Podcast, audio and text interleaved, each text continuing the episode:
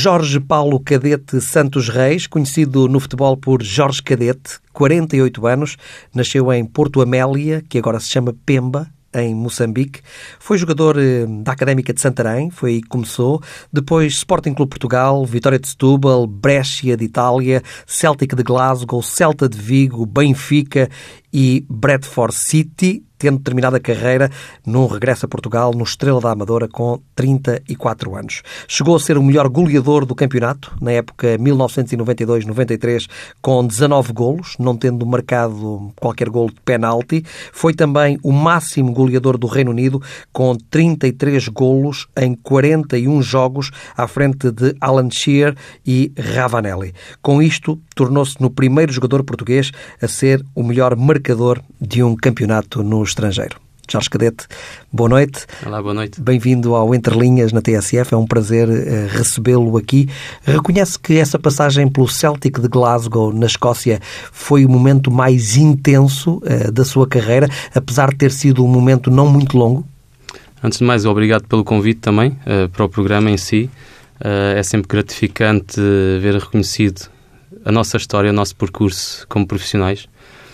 Uh, e voltando à questão, uh, em relação ao Celtic, foi em termos de, de, um curto espaço de tempo, porque eu apenas joguei 41 jogos pelo Celtic, e nesse curto período de tempo, de um ano e, e um mês, os momentos vividos foram tão intensos, desde o primeiro momento em que ainda não tinha assinado e fui apresentado ao intervalo num jogo em casa em que o presidente foi ao meio do campo com o microfone e mais o treinador e eu entrei e no, no preciso momento em que eu estou a pisar o campo e me baixei e toquei no sol e benzime, começaram a cantar o meu nome. Porque o Celtic é um clube católico. Sim.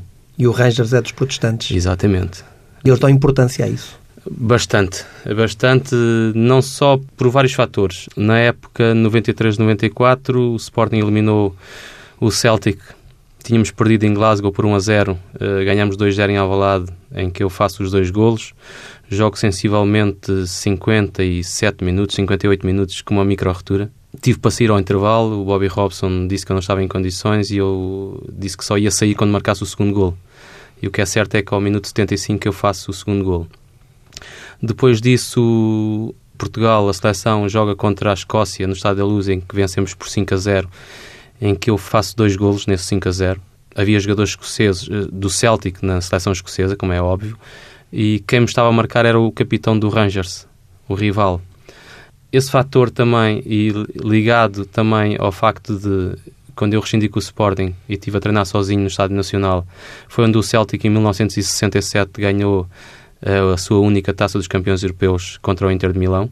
Uh, sendo eu um jogador católico e de um país católico, é normal que naquele preciso momento, uh, e por brincadeira de alguns adeptos que diziam que era quase, entre aspas, como o Cristo, porque cabelo comprido, barba por fazer, entrar em campo, abaixar-me, tocar no chão e benzer-me, eles começaram a cantar o meu nome. Uh, e o próprio presidente do Celtic e o treinador ficaram como se não tivessem habituados ao, àquele ambiente que é, que é o estádio deles. Ficaram que é um, ambiente um, fantástico. um pouco pasmados como é que no momento de um jogador que nada fez para o clube ainda e só o gesto de entrar em campo e benzer-me, eles começaram a cantar o meu nome. O que é certo é que eu no primeiro jogo, uh, há poucos dias no clube, uh, contra o Aberdeen, estou no banco, entro ao minuto 72 e ao minuto 75 uh, eh, faço um golo. Uh, é um golo que é marcante até aos dias de hoje porque foi a única vez na história da rádio escocesa que a rádio teve, teve offline durante 5 minutos. Devido ao, ao barulho do, do, dos festejos do, do meu golo, os adeptos fizeram, foi uma explosão enorme de, de alegria e de, de entusiasmo que fez com que a rádio tivesse offline durante 5 minutos. E lembra-se ainda da música que lhe fizeram? Lembro, lembro perfeitamente bem. Como é que era a música? Era um pouco cantada, não era? There's only one Jorge Cadete He puts a ball in the net He's a Portuguese and score it is Walking Cadete on the line There's only one Jorge Cadete Era assim. Fantástico. Era.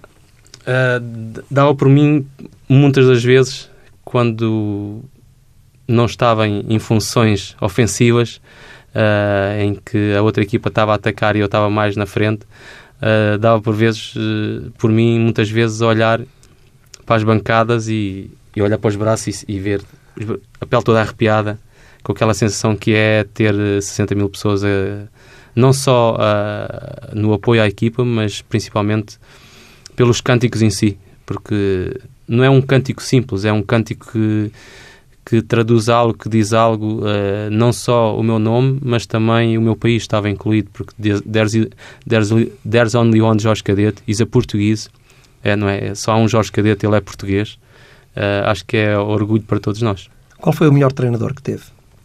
Tive vários treinadores, todos eles uh, trouxeram ensinamentos para aquilo que eu fui como, como jogador profissional de futebol, experiência uh, que eles me transmitiram, uh, desde do Manel José, do Kate Bartkin Show, que foi o meu primeiro treinador na equipa senior do Sporting, uh, um treinador inglês que pouca gente conhecia, mas que tinha um grande prestígio, porque era treinador do Tottenham da altura, uma grande equipa na altura, e, e hoje em dia também continua a ser.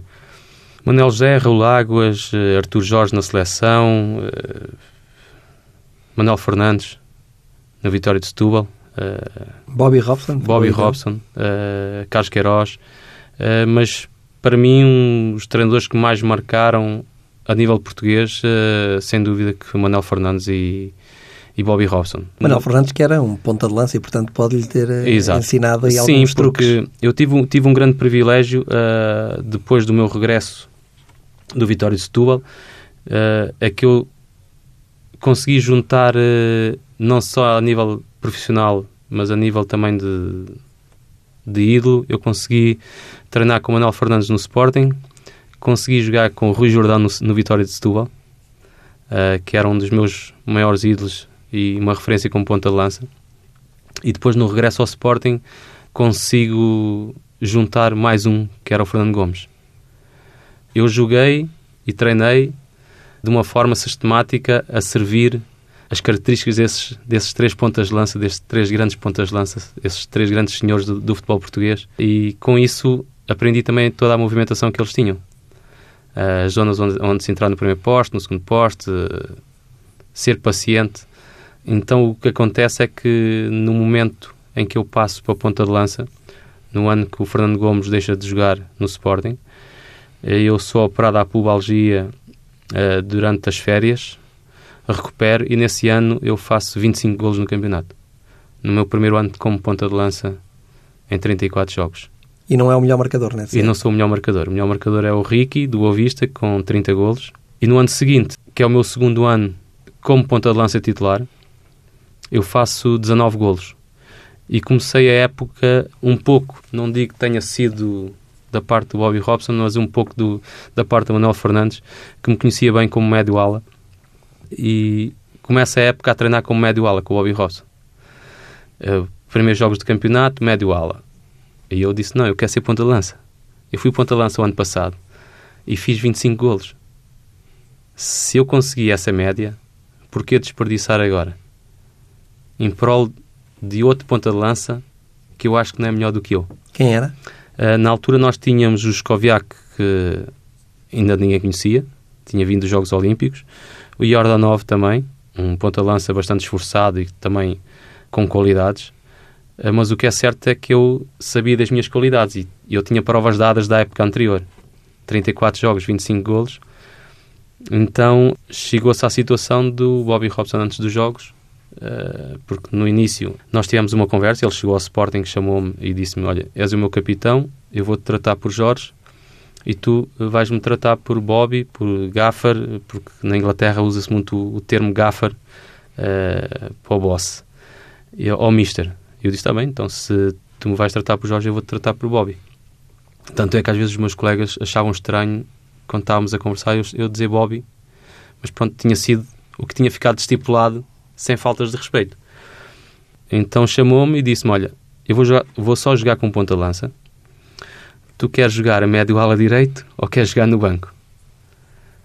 E eu disse, então se, não, se eu não há lugar para mim como ponta de lança, eu quero ser ponta de lança. Se queres, se não me queres pôr, eu jogo no banco. Uh, se precisares de mim, eu entro e vou dar o meu máximo. Então isso foi no primeiro jogo em Chaves. Então uh, a segunda parte eu tive a aquecê-la quase toda. Entrei, quando entrei, entrei no grande círculo, o árbitro apitou para terminar o jogo. Tive em campo uns 10 segundos. O que é que um jogador então, sente numa situação dessa? Uh, tive colegas meus que, pronto, há sempre aquele risozinho, ei, nem tocaste na bola. Não, uh, que me fazia sentir mais era essa situação, não ter tocado na bola. Então, o meu pensamento era, durante a semana eu vou mostrar-te que eu tenho lugar na equipa. E vou trabalhar muito mais do que tenho trabalhado. Mas sem, sem arranjar confusões, sem, sem azias, como se costuma dizer.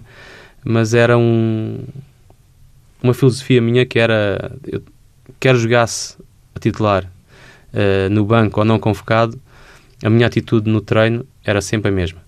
E acabou por convencer Bobby Robson? Depois jogamos uh, mais outro jogo com o Guimarães em casa. Voltei a estar no banco. Entrei quase na parte final, marquei um golo. Uh, depois vamos ao Beira-Mar, em que está 1 a 0 desde os 7 minutos de jogo, num, num golo do Dino, em velocidade. E eu tive praticamente a primeira parte quase toda a aquecer. A segunda parte, e quem me chamou para eu entrar foi o Manuel Fernandes. O Bobby Robson estava. Não sei o que é que estava a passar. E o que é engraçado é que eu passei no banco, tirei o casaco e disse assim: Fogo, nem queres ganhar o jogo nem empatar. E ele começou-se a rir para mim. Eu entrei e faço um gol de calcanhar. Empatamos um a um. Depois, no jogo seguinte, põe-me a titular contra o Marítimo. Ganhamos 3-2, marquei dois golos. E fui o melhor marcador do campeonato, sem, sem penaltis. E o que é uhum. é certo é que, talvez na história do, do futebol português, seja dos poucos ou o único eh, melhor marcador do campeonato sem penaltis. É sportinguista? 100%. Mas jogou no Benfica? Uh, o que o coração sente não, não significa a cor que nós vestimos da camisa eu, como profissional, fui, sou e serei sempre um grande profissional na minha área ou em qualquer área que eu entre, em qualquer empresa ou em qualquer clube. Mas o meu gosto está no meu interior. E o que é que sentia quando jogava com a camisola do Benfica contra o Sporting? Não sentia absolutamente. Não se sente. Aí, vou jogar contra o meu clube. Aí, o que é que eu vou fazer? Não, não se sente absolutamente nada. Nós jogamos como se de um jogo normal se tratasse. É claro que custa chegar a Alvalade, em que se passou 12 anos, e, e toda a gente baixar-te a cabeça e não te cumprimentar. Foi isso que aconteceu quando Foi. chegou Foi. a Alvalade para jogar pelo Benfica? Foi. Ninguém o cumprimentou? Não. Desde dirigentes, antigos colegas, Ninguém. funcionários? Ninguém. O único que me cumprimentou e fui eu que meti um bocadinho com ele foi o Paulinho. E mesmo assim estava, ficou tipo aflito. Paulinho roupeiro? O roupeiro. Foi daquelas sensações que se chega a um sítio em que tu achas que, que é a tua casa, ou que foi a tua casa durante anos, 12 anos. Eu vivi 3 anos dentro do centro de estágio, da bancada antiga. Ficou triste quando isso aconteceu?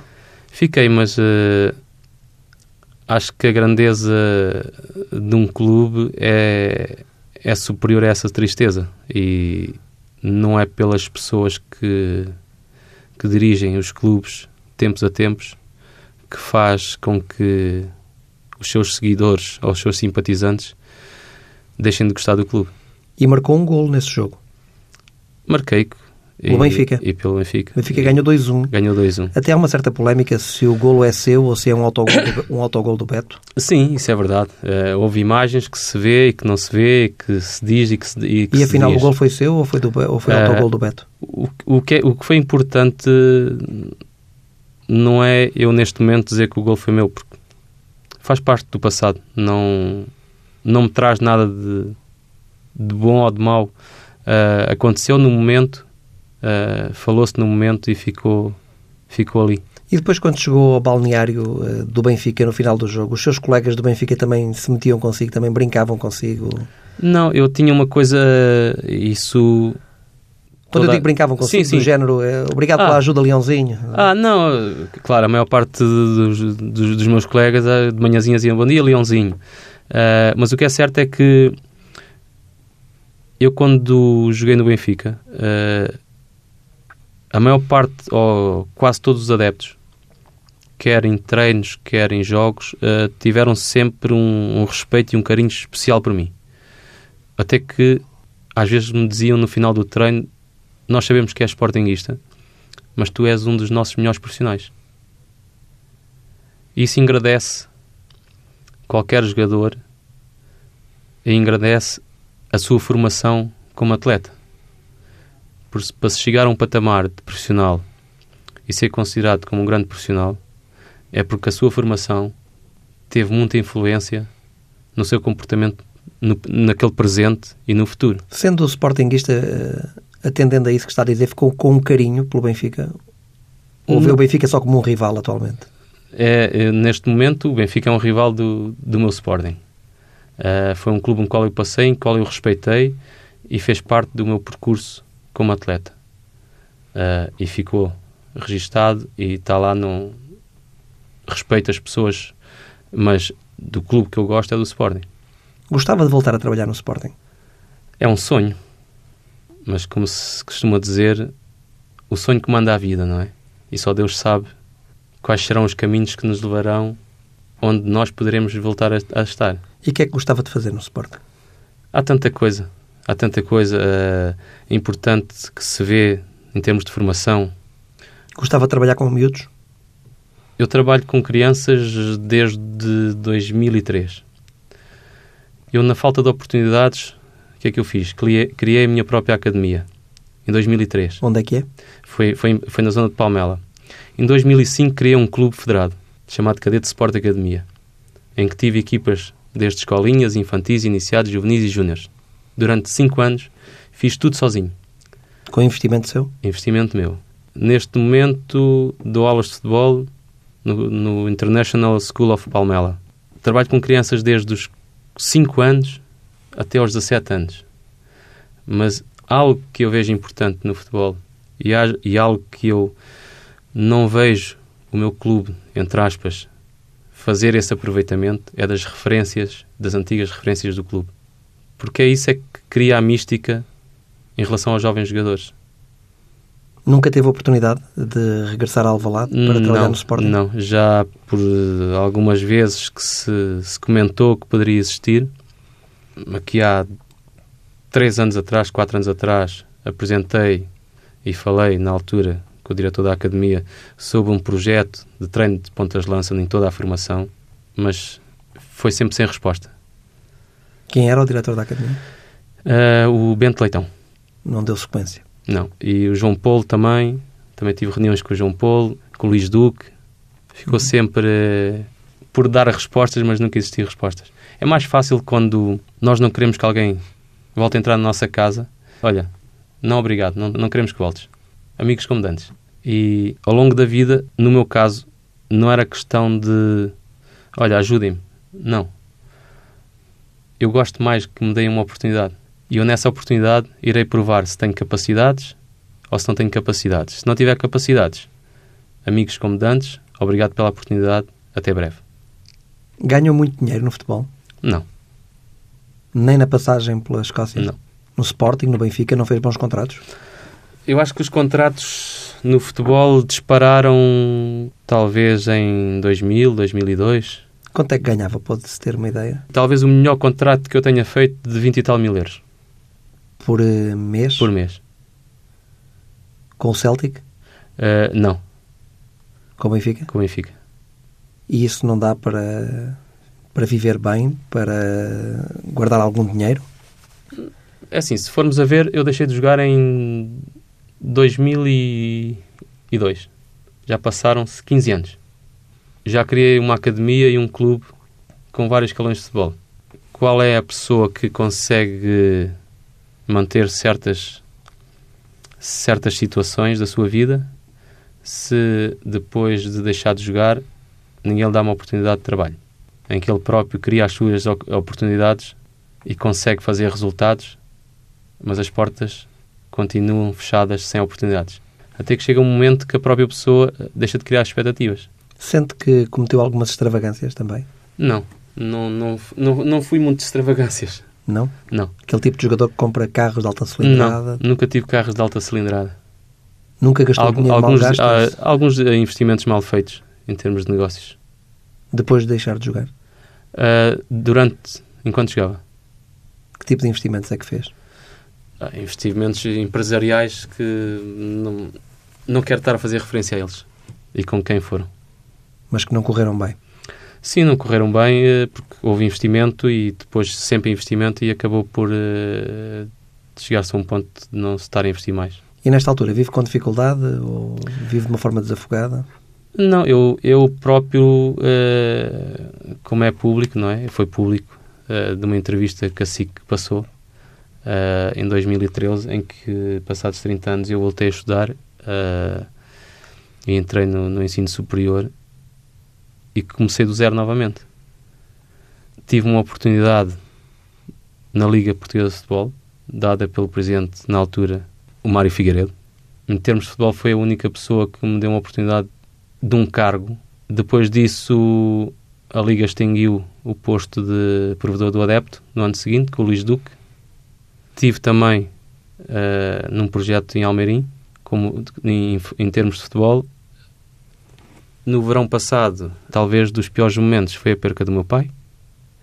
O convite que tive para fazer um projeto de futebol, que na altura iria ser um projeto de futsal, depois passar a um, a um projeto de futebol de 11 neste colégio, que é o International School of Palmela, em que vejo que as pessoas reconhecem toda a minha capacidade e têm um respeito pela minha história. Às vezes é preciso estarmos num local em que pareça ser o mais estranho possível, ou que pareça, não, este não é o teu meio, mas é lá que nos sentimos bem. Que curso é que tirou? Eu tive a fazer uma licenciatura em treino esportivo. Apesar de ter o grau 2 de, de treinador de futebol, ou FAB, uh, o que é certo é que até ao momento houve a possibilidade duas ou três vezes de treinar uma equipa em Moçambique, depois acabou por não acontecer. Uh, um convite para ir uh, treinar para a Guiné. Gostava de treinar? Gostava porque eu sei que tenho capacidades para isso. Qual seria a sua ideia de jogo? Tem... Eu, eu tenho assim uma. Por vezes, ideias assim um bocadinho fora do comum. Uh, eu sou um, um grande apreciador do, do Arsène Wenger uh, e que me identifico no sistema tático dele e acima de tudo também um pouco com a mentalidade do Bobby Robson.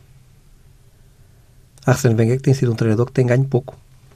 Mas que o que é certo é que em termos de chicotadas psicológicas ou despedimentos uh, não me lembro de nenhum. Sim, está há muitos anos no Arsenal. É sinal que está a fazer um grande trabalho. Porque o que é que será o significado de sucesso? Será ganhar campeonatos? Também é. Sem dúvida, uma equipa de competição ganha-se campeonatos. Uh, mas hoje em dia, como está a indústria do futebol, é só ganhar campeonatos? O que é para si então? Para mim, o sucesso é nós conseguirmos alcançar uh, aquilo que nos propomos. E se o sucesso do Arsène Wenger é criar equipas que deem espetáculo e que tenham o estádio sempre cheio, em que direitos de televisão, ou televisivos, ou de patrocinadores, o clube seja um dos clubes mais ricos do mundo, estão a ter sucesso. Depende dos objetivos que se queira e que se trace para o sucesso.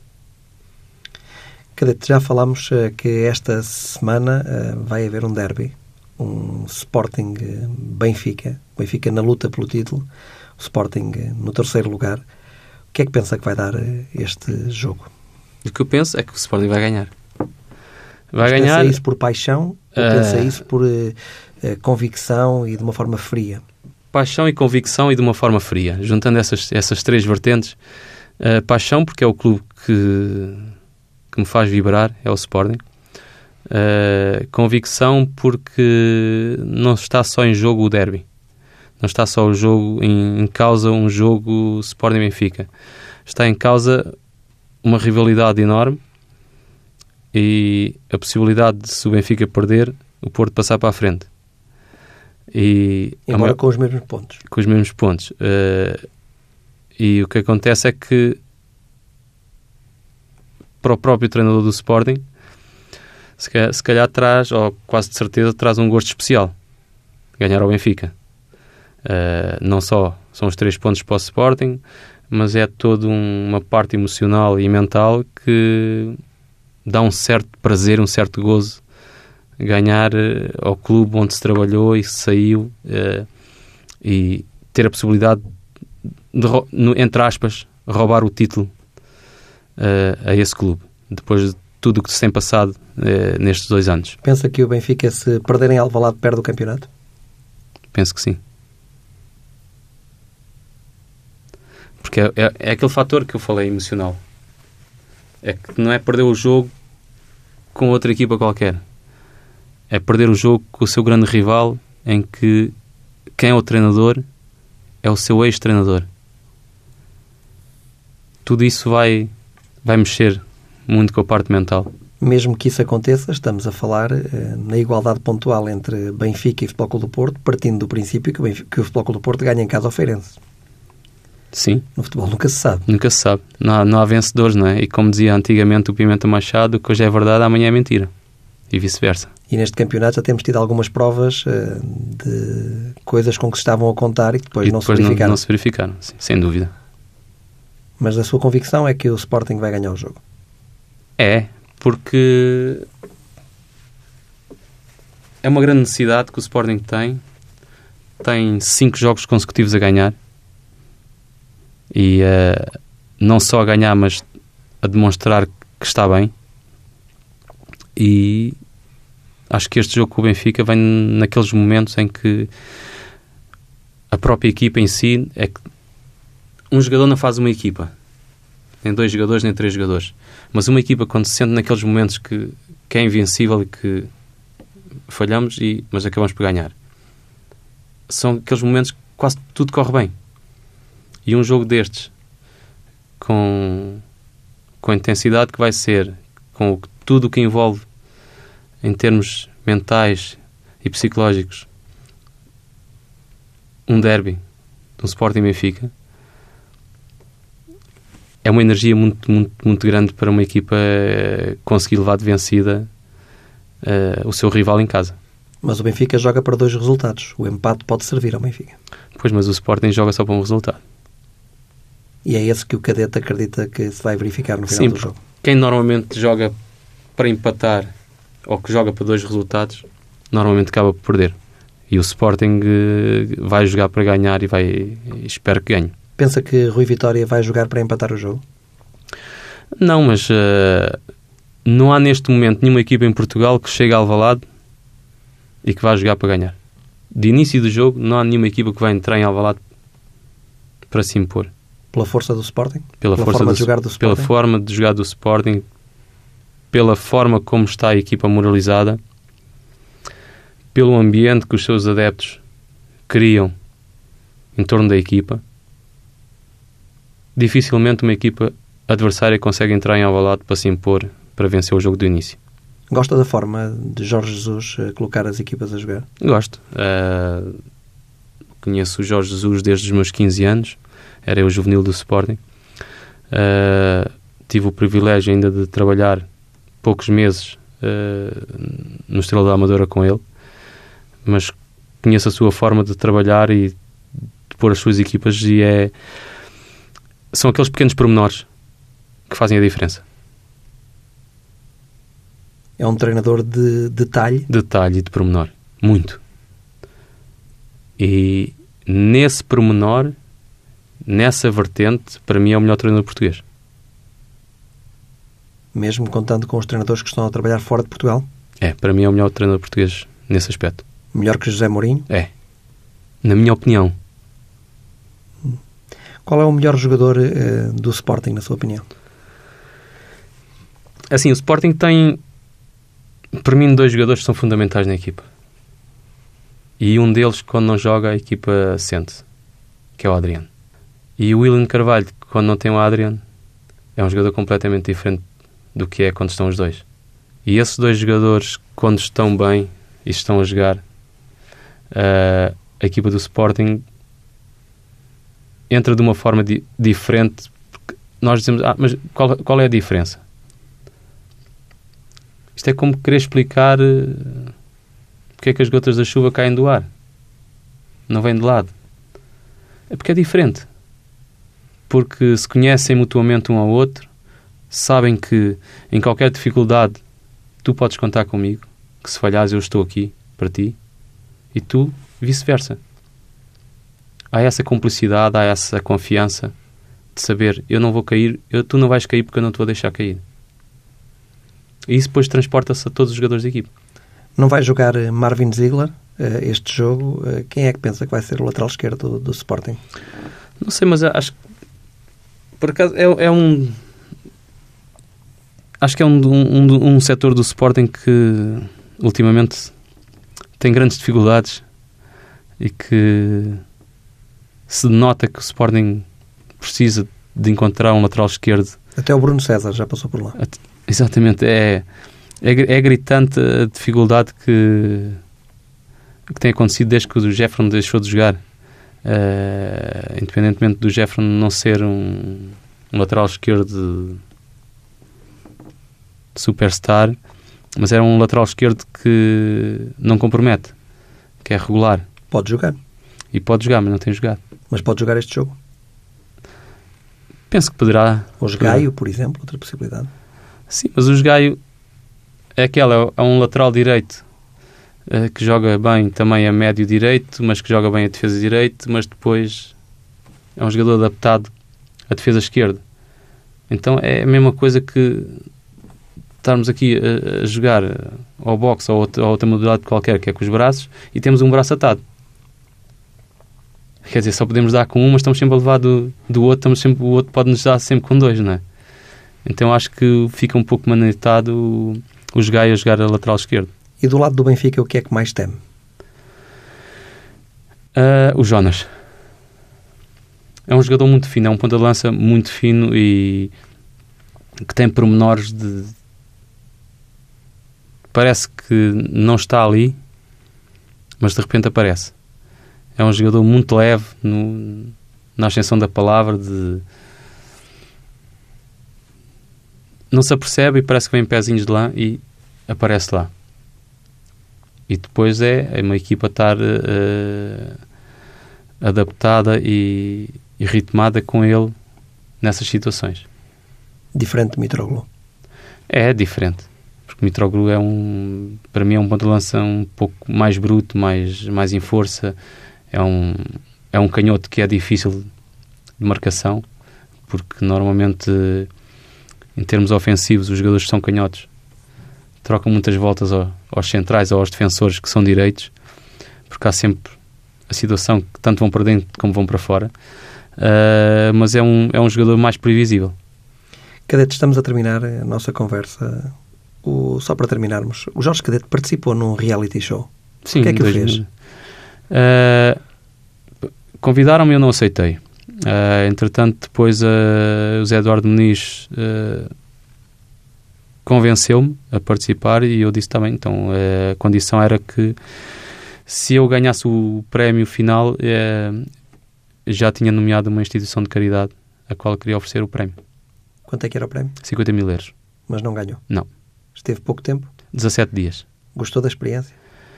Foi uma experiência normal. Uh, para mim não, não foi aborrecida, nem foi traumatizante, nem, nem foi estranha, porque estar dentro de uma casa 17 eh, dias, nós praticamente passávamos a pré-temporada 14 dias uh, a ver as, as, mesmas caras e ainda por cima a competirmos e a treinarmos uh, por um lugar na equipa e que de vez em quando ou um pisava ou um dava uma cotovelada.